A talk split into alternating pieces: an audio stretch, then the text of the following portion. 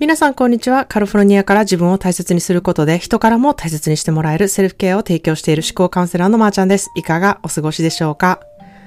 え皆さん、自分エネルギーってこと考えたことあるでしょうか？えー、気分が乗る、乗らないっていう言い方もね、あの皆さんしていると思うんですけれども、自分が今出してるエネルギーがね、どの状態であるかっていうことにちょっと意識してほしいなっていうふうに思います。えー、今自分が出してるエネルギーは低いとか、うん、あの、あんまりエネルギッシュじゃないとか、なんかそういうふうに、あの、自分のエネルギーのことをね、例えることできると思うんですよね。あの、また、そう、そうか、えー、うん、環境によっては、あ、今日はすごいエネルギーたくさんもらって帰ってきたわとか、あの、そういうふうに自分エネルギーに意識する生活をするっていうことをやっているとですね、自分と、あの、より付き合いやすくなることの一つになるからなんですね。えー、自分エネルギーに意識してないと、こう、どういったことで自分が疲れやすくなるのかとか、どういったところでこう、メンタルなダメージを受けやすいのかっていうのがわからないまま過ごすことになるので、こう、知らない間にエネルギーがダダ漏れしている場合っていうのがめちゃくちゃたくさん起こるんですね。例えば、えー、文句ばっかり言ってる人と一緒におると、自分の気分まで落ちて、その人と時間をね、過ごした後、なんか、何もやる気ないな、自分とか、あの、その人と別れた後、もっちゃどっと疲れたりとか、その後しようと思ったことにこう手つけられなくって、なんかもうやる気全然なくなってしまったとか、あの、そういう時って、その文句言ってる人と一緒に、あの、おる、いることで、こう、その人にエネルギーをめちゃくちゃ吸い取られてる状態になっているんですね。で、または、こう、嫌なニュースとかを見てしまって、心がこう持っていかれたまま、無意識のうちにまた違うニュースを見たりとか、また SNS とかでネガティブな、こう、エネルギーに、あの、に吸い取られて、また疲れる。なんかもやもやする。なんかスッキリしいひん。なんか重い。疲れる。みたいな。そんなルーティンがすごい出てくると思うんですよ。そんなことってないでしょうか？えー、これはね、自分のエネルギーがもうダダ漏れしているんですよね。自分でそれをコントロールしていないがために、あの、吸い取られる状態で、あの、おることをこうさせてしまっている。またはダダ漏れしていることに気づいてないから止めることをしていないっていう、そういう状態になっているんですよね。じゃあどうやってそれを防げるようになるのか。そこにまずね、気づいてエネルギーをどうやってね、漏れないようにするかっていうことに気づくことが大事なんですね。まあ、実際にこの人に会ったら疲れるなっていう場合は、なるべく断ることをする。で、あの、その罪悪感は、やっぱり自分が後でエネルギー溜まってないから、ダダ漏れするから、その後のことを、うん、できにくくなるなって思ったら、それを理由にね、えー、断ることをすればいいなっていうふうに思うんですね。そうすると自分の中での罪悪感が解決するっていうふうに思うんですね。で、SNS やえテレビとかのニュースで、あの、の情報でエネルギーが吸い取られやすい方っていうのは、まあ、自分の SNS の使い方をコントロールするっていうことがめちゃくちゃ大事なんですね。で、まあ、見ないようにするのが一番いいんですけれども、まあ、それでもね、人はこう、SNS を見てしまう、もう日々のね、生活の中に入ってるっていう方がすごく多いので、見てしまう生き物っていうふうに考えるとですね、じゃあ、見てしまうものはどうコントロールしたらいいのかっていうところになってくると思うんですね。で、まあ、あの、そこでね、私がおすすめしていることが、エネルギーが落ちている時に見れるようにしているアカウントを別アカで作るっていうことなんですよ。で、これはどういうことかというとですね、自分のあのワクワクするようなアカウントだけをフォローする、そのアカウントを作るんですよ。そしたら、うん、ちょっと今日落ちてるなって思う時に、そのアカウントさえ開いて見ていれば、どんどんテンション上がるし、ワクワクすることやし、あ、こんなんなんか、あの、自分にとってすごくいいエネルギーになるなっていうものばっかり集めたものを、こう、スクロールしても出てくるようにしておく。ことによって、こう、エネルギーをね、あの、チャージすることができるんですよね。で、それは自分にとっていいエネルギーをもたらしてくれるものだけに宣言、厳選しておくっていうことがすごく大事なんですね。なので、あの、スクロールしても自分の気分下がるものが出てこないのでエネルギーチャージできるんですね。で、もし気分が下がるものが出てきたら場合は、えー、即フォローから外すっていうことも、あの、簡単にできるそういうアカウントなので、誰のこともね、気にしないアカウントを作っておくっていうことが、私はすごく大事だなっていうふうに思います。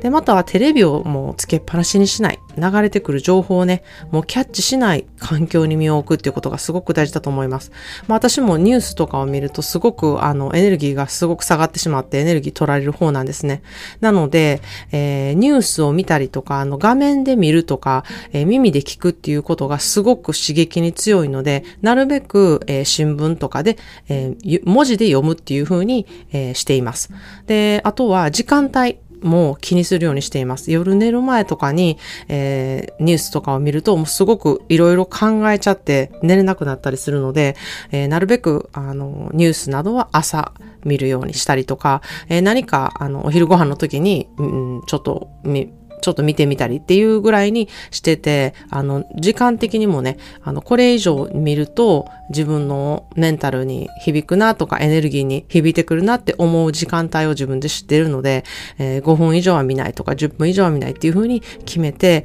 えー、見ています。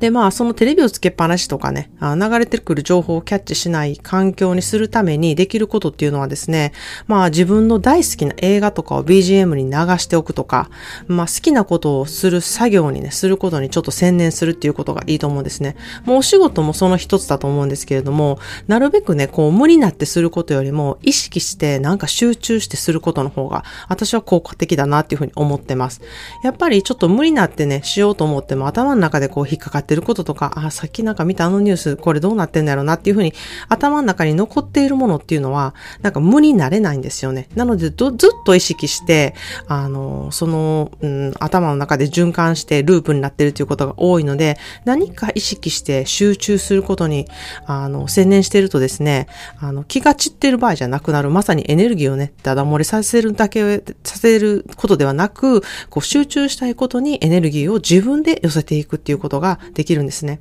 で、まあエネルギーは、あの、ダダ漏れの方に自然と流れていくので、自分で意識して、じゃあこのエネルギーをこっちに向けようっていう風にね、するのが思考トレでエネルギーをうまく使うようになることの訓練なんですね。で、まあ今日の一言 English は、このエネルギーや皆さんそれぞれがすでに持っているオーラについてのね、言葉を今日は選びました。A person's energy and aura that they give off never lies. Trust in that. 自分の出すエネルギーやオーラが嘘をつくことは全くない。そこを人は信じるべきだっていう言葉ですね。A person's energy and the aura they give off never lies. Trust in that. 自分の出すエネルギーやオーラが嘘をつくことは全くない。そこを人は信じるべきだっていう言葉です。自分の出すエネルギーとかオーラっていうのは嘘がないんですね。まあもうそのままリアルなんですよ。隠そうにも隠せれない事実なんですね。なので、まあ、気がついたらエネルギー取られてたとか、もう自然とこう起こることなんですよね。だからそこに素直になってエネルギーに目を向けてあげて、自分がどういう時にエネルギーを取られやすいのか、どういう時にエネルギーをまたね、得ることができるのか、そこに意識を少しね、向けて、えー、調節していくと、エネルギーがだだ漏れすることをね、完全に塞ぐことができるっていうふうに私は思っています。で、そしてそのエネルギーは自分のタスクに当てはめることができてですね、お仕事や育児とかにも活用できるようになるんですね。自分の取扱書に自分のエネルギーの使い方、セーブの仕方、きちんと書いてあるでしょうかもしね、それがちょっといまいちわからないなっていう方は、えー、私は個人コンサルで皆さんのオーラも見てますし、エネルギーの使い方、セーブの仕方っていうものを、えー、コンサルしています、えー、私の個人コンサルではエネルギーがもう絶対に爆上がりします。で、やる気が出るとともに自分のエネルギーをこうどうやって使っていったらいいかっていうことが知ることができて、皆さんがそれぞれどういうところで無駄なエネルギーを使っているのか、どこでセーブすべきなのか、それを知ることができて、まあ、コンサルが終わった後は、ネルギーチャージ満タンになってるっていうことは間違いないです。えー、エネルギーがね、落ちている方は特にコンサル後必ずエネルギーがバカ上がりするっていうふうにあの思ってますので、ぜひ、えーうん、ちょっと個人コンサルを考えてみてほしいなっていうふうに思います。えめちゃくちゃやる気出ましたとかエネルギー上げることできましたとか、この方法で頑張れるっていうふうに目標ができましたっていうふうにね、言ってもらえることがめちゃくちゃ多いので、えー、興味のある方は一度お問い合わせしてみてください。ということで今日は自分エネルギーの使い方知っていますか？知っていると自分が極度に疲れたりしんどくならないように動けることができますよっていうことについてお話してみました。それでは皆さんもいろいろ意図して素敵な一日をお過ごしください。Thank you so much for listening to today's podcast. Please subscribe and share. ためになったエピソードは SNS でシェアしていただけるととっても嬉しいです。See you in the next episode. Have a wonderful self-care day. Cheers!